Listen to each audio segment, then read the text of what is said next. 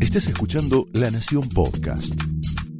A continuación, Willy Cohen analiza la actualidad nacional, el rumbo de la economía y el futuro del país en Somos Nosotros. Señoras y señores, muy buenas noches. Bienvenidos a Somos Nosotros. Faltan 11 días para que en principio termine esta cuarentena que ha sido prorrogada por el presidente Alberto Fernández hasta el domingo de Pascuas, em, la cuarentena que arrancó el 19 de marzo, pero la verdad que todos sabemos que cuando termine Semana Santa, la cuarentena va a seguir.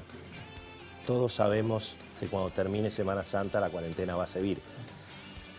Lo que me parece que se está discutiendo hoy en la Argentina, como pasa también en otras partes del mundo, es, bueno, naturalmente, cómo sigue en todo caso esta cuarentena o todas las cuarentenas que van a venir em, en un escenario que me parece que probablemente haya que transitar durante varios meses. Hay mucha incertidumbre, nadie está muy seguro de todo eso. Eh, pero tal vez es hasta fin de año.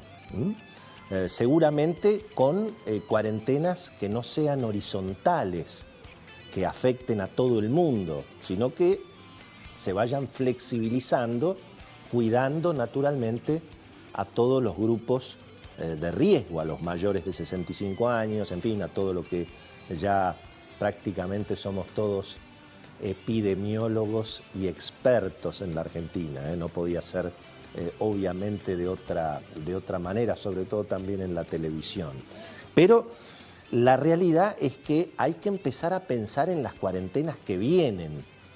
Y en ese sentido los desafíos, bueno, son exactamente los mismos que tenemos y cada vez más dramáticos.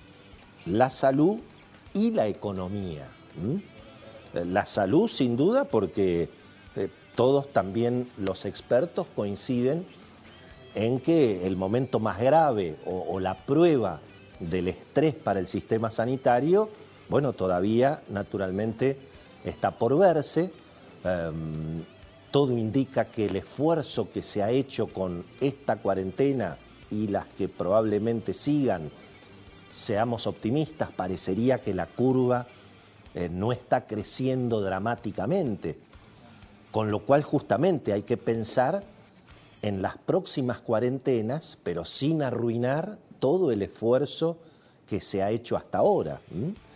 Em, pero decíamos que entonces finalmente los desafíos son la salud y la economía. Y la salud porque se viene obviamente el momento crítico de eh, naturalmente la velocidad de los contagios, el estrés al sistema sanitario, la realidad naturalmente de la pobreza en la Argentina y de esta historia que siempre tenemos los argentinos, de cuando hay una crisis internacional, sea financiera, sanitaria, lo que sea, y bueno, por supuesto en la Argentina nos pega el doble o el triple por las historias que venimos arrastrando naturalmente hace, hace tantos años. Y por supuesto que la economía también es, una, es, una, es un capítulo importantísimo para pensar en las cuarentenas que vienen. Hay una situación eh, naturalmente eh, alarmante porque, porque está todo paralizado, em, porque los bancos finalmente no, no terminan de tener toda la garantía del Banco Central para salir de alguna manera a responder ante los clientes, a mantenerlos descubiertos, incluso a aumentarlos. Pero claro, los bancos tienen la plata que no es de ellos, es de los depositantes. Entonces ningún gerente, ningún oficial de cuenta de un banco va a prestar sin garantías la plata de los depositantes, va preso. Y es obviamente imprescindible que en este momento de la emergencia, fíjense que en eso coinciden desde la izquierda a la derecha, desde Daniel Artana hasta Guillermo Moreno, pasando hasta por el propio Axel Kisilov. Eh, evidentemente tiene que haber en ese sentido una, una solución que hay que pensar, no hay que pelear en este momento, hay que resolver los problemas. Hay una interna muy fuerte en el equipo económico, lo vamos a hablar hoy con Beto Valdés, con Cecilia Bufflet. Eh, el presidente Alberto Fernández frenó un decreto que le presentó Matías Culfas, no por el espíritu del decreto, dicen incluso que en el futuro muchas de las cosas que se establecían para que el Banco Central tuviera mucho más poder para asistir a los bancos, eso se está discutiendo. Pero en un momento dado Alberto Fernández le pareció como que, le querían estatizar la banca. Es decir, hay una situación también eh, complicada. Fíjense que en la cuarentena que está pasando y en las que vienen, y bueno, sigue pasando lo mismo. En materia sanitaria se lo ve al presidente y bueno, mucho mejor parado que en, que en materia económica. Eso sigue siendo así, porque el Banco Central no termina de resolver el problema y porque la FIP no tiene piedad. Lo de la FIP es realmente sorprendente. No se ha ni siquiera presentado un aumento de planes de pago. Y bueno, entonces, ¿qué es lo que está pasando? Las cuentas de las familias, las cuentas en pesos en los bancos, de las familias, de las empresas, se van vaciando. Nadie factura, nadie cobra. Y por lo tanto, eh, bueno, se empiezan a quedar sin fondos las familias y las empresas. Naturalmente se paraliza la cadena de pagos porque todo el mundo privilegia primero los alimentos, después los sueldos, después eventualmente los proveedores críticos, último naturalmente los impuestos. Entonces, el gobierno también tiene que tratar de ser imaginativo para cobrar algo, como lo está haciendo el sector privado. Perfectamente se podría ofrecer pagar una parte de los impuestos con títulos públicos. Eso se hizo en la crisis del 2001-2002. Se podría, eh, sin ninguna duda, también eh, ofrecer planes de pago más generalizados para todos los impuestos que vencen. Hasta se podría incluso, ahora que hay un, sector empresario que está eh, generando mucho trabajo en términos de donaciones, de, de responsabilidad social en esta emergencia, se podría incluso decir, bueno, en lugar de una parte de los impuestos, comprar un respirador, comprar insumos médicos, donalo, y eso se puede tomar a cuenta de impuestos. Hay muchísimas cosas que me parece que hay que pensar porque las cuarentenas van a seguir. Y aún si se van flexibilizando, la crisis económica va a golpear muy fuerte a la Argentina. Piensen ustedes que está 80% de la economía parada. Aún los que trabajan están con caídas de ventas estrepitosas. Los supermercados, que en alguna medida son los únicos que venden, las ventas se les cayeron 30, 40%. Los kioscos 70, 80% de caída las ventas. Bueno, todo eso, insisto, es lo que hay que mirar, ¿no?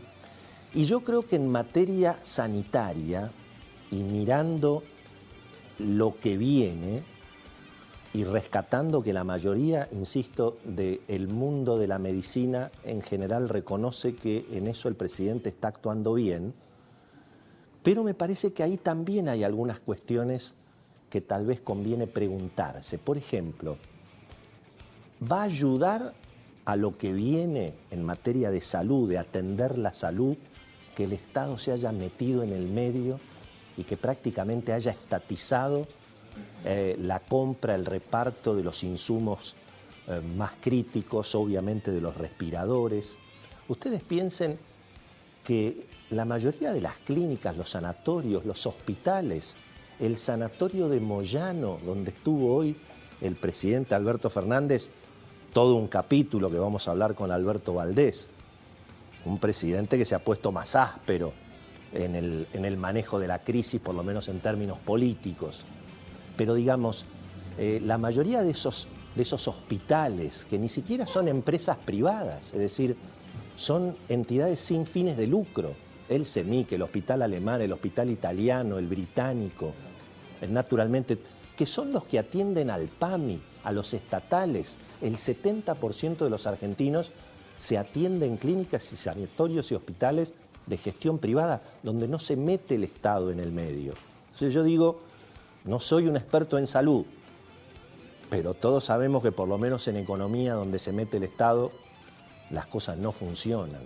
Y esto tiene mucho que ver también con lo que viene, que es la cuestión de testear a los eventuales contagiados.